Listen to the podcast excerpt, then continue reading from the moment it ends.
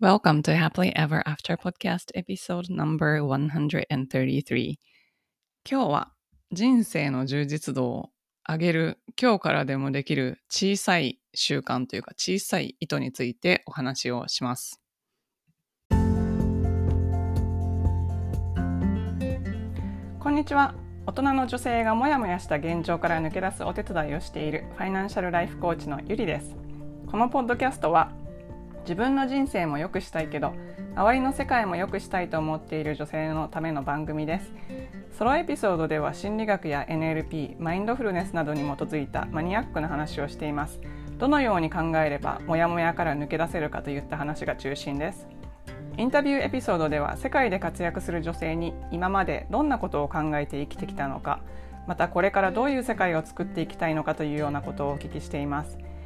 リスナーの皆さんのためになってしかもやる気が出てくる明日から一つでも新しいことができるような番組を目指しています。質問リクエストなど受け付けていますのでぜひインスタの DM かメールまでご連絡ください。詳しくはショーノートのリンクをご覧ください。こんにちはゆりです、えー、今日は今日からできる人生の充実度充実度を上げるコツっていうのでお話ししたいんですけれどもあのコーチングに来られるお客様はやっぱりなんか充実した人生を送りたいとか仕事で充実したいとか、まあ、満たされたいとかこうそういうことがすごくゴールの方が多いんですけれども充実度を上げるっていうのはあの、まあ、何個もポイントはあると思うんですけど今日はその中で私が今日からできてあの簡単ではないんですけど今日からできて誰にでもできて本当に充実度が上がっていくっていうことについてお話をします。えー、それはもうあの結論から言うとですね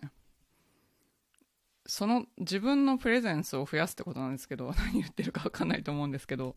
その人生って今の今しかないんですよね今なんですけど今の積み重ねが人生なんですよねだから今が充実しないと人生充実しないんですよね。っていうことは今をどうやって充実させるかってことなんですけどそこには自分の今に対するエネルギーを上げることなんですよ。それが私はプレゼンスを上げるっていうことだと思ってるんですけど何かって言ったら結局は一瞬一瞬やってることにそのそこでやってることに集中して自分のエネルギーを意識的に向けるっていう意味なんですけど例えば私子供がいるので子供と一緒にいる時にもうついなんかなんか気になって例えばインスタで来た DM とかに答えちゃったりするんですけどそうじゃなくて子供といる時は子供に全意識を集中するみたいな感じイメージ的には。会社で例えばミーティングであの何かつまんないとか思ってもそこに全意識だから自分の何て言うんですかねそこにいる自分の存在感のレベルを上げる意識的に上げるんですよで相手の言うことに集中し自分の言うことにも集中しその議題に集中しその他のことを考えないっていうのがすごい、えっと、意識を分散させないっていうのが人生の充実度を上げるコツなんじゃないかなと思います。っていうのはあの人間ってフロー状態にいる時あのフロー状態っていうのは自分がこうやなんか時間を忘れるほどやっていてこうすごい無意識のうちにこう自分がすごくいい感じで流れているような状態のことを言うんですけどその状態になった時って満足度がすごく上がるんですよ。でフロー状態になってる時って他の余計なこととか考えてないんですよね。そこに集中してるんですよね。例えばなんかスポーツで、例えばテニスだったらテニスとか、なんかサッカーだったらサッカーとか、まあいろいろやってるじゃないですか、皆さん趣味で。で、そういう時に、やっぱ何にも考えずに、すごい、もう無意識のうちに体が動いて、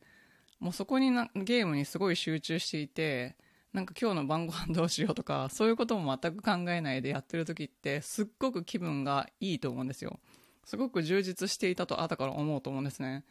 それと同じような感じなんですけどその人生の今今をに自分の存在感を上げるっていうかそこになんか自分のエネルギー全注入みたいな感じでやったらすごく充実度があの周りの状況が全く変わらなくても自分の充実度がすごく上がると思います。忙しいので皆さんあの特にもうソーシャルメディアとかやってたら情報がガーって流れていくしこう流れ作業で人生を送りがちなんですけどなんか例えばすごい細かい作業あの細かいかったり日常的に動作をする時でもそれ以外のことを考えないっていう練習とかをしてみたらいいんじゃないかなと思うんですよね。で、えーと、例えばですねお皿を洗う時にですねその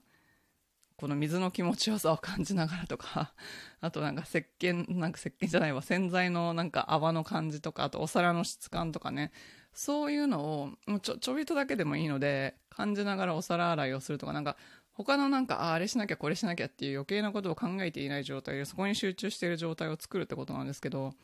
まあ、それよく瞑想とかがいいよって言うんですけど日常的に瞑想をする習慣がなかったりしてそしたらまたそれを習慣化するのが難しくて それでまた自己嫌悪に陥るとかいうパターンになる方もいるのでそういう敷居の高いことから始めないで今もうすでにやってる例えばあのシャワー浴びる時とかねお風呂入る時とかそのその体感を感じるとかそのお湯のなんかすごいあったかい感じを感じるとかそれで体がどのように変化するのを感じるとかそういう一瞬一瞬に注意するっていう習慣を身につけてそして対人関係もその人に向かって100%なんかなんか他のことを考えながらとか次に言うことを考えながらとかじゃなくてその人に向かって100%対峙をするっていう練習を一日少しでもしていったら絶対に充実度が上がると思います。私たちが一番幸せなフロー状態の時ってあの意識がなんか無意識とつながってる状態なんですね。特に何も考えてないんだけど自然になんか行動ができるとか自然になんですかね自然にこう言葉が出てくるとか自然に会話を楽しんでいるとかそういう時って余計なことをあまり考えてないと思うんですよ。その思考がこうその動作とか行動とか言葉とかをブロックしてないからすごくこう自分でも気気持ちがいいし自然に何かができてる状態だと思うんですけど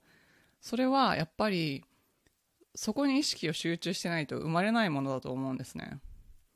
なんか他のことをやりながらとか他のことを考えながらフロー状態に入るのって絶対無理なんでなので普段からその訓練というか習慣づけをするために気が付いた時でいいので一瞬一瞬にエネルギーを込める。なんか他の余計なことを考えない。そこのその瞬間だけに自分の全エネルギーを注入するみたいな。意図を持って何かをしていくことによってあの今の充実度が上がってそして今の積み重ねである日々の充実度が絶対上がるので ちょっとこれ難しいかもしれないんですけどたまにで思い出したらでいいのでちょっと練習してみてください。そしたらねねあのなんか変わると思います。考え考え方というか感じ方。日々の感じ方。でそっちの方が絶対楽しいのであの結局そんな時間ないよって思うかもしれないんですけど今にエネルギー集中した方が絶対に最終的にできる何かができる量とか何かができる質っていうのが上がりますそうだから、まあ、ちょっと練習だと思って今に集中するっていうのを簡単なところから始めてみてください。最後までお聞きいただきありがとうございました。この配信がお役に立ったら、ぜひお友達とシェアするか、または配信登録、星マークポチッと、レビューの方よろしくお願いいたします。現在、理想の未来を自分で作る10の質問セルフコーチングブックを無料プレゼント中です。 show note のリンクから登録してください。無料の Facebook グループ Happily Ever After 未来デザインではメンバーを募集しています。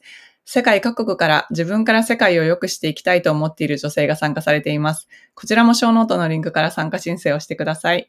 ご自分のリミットを破って新しいレベルで人生を作っていきたい方のためのコーチングプログラムに興味がある方は、ホームページ www.yuri-media.com をご覧ください。こちらも show note にリンクを貼っておきます。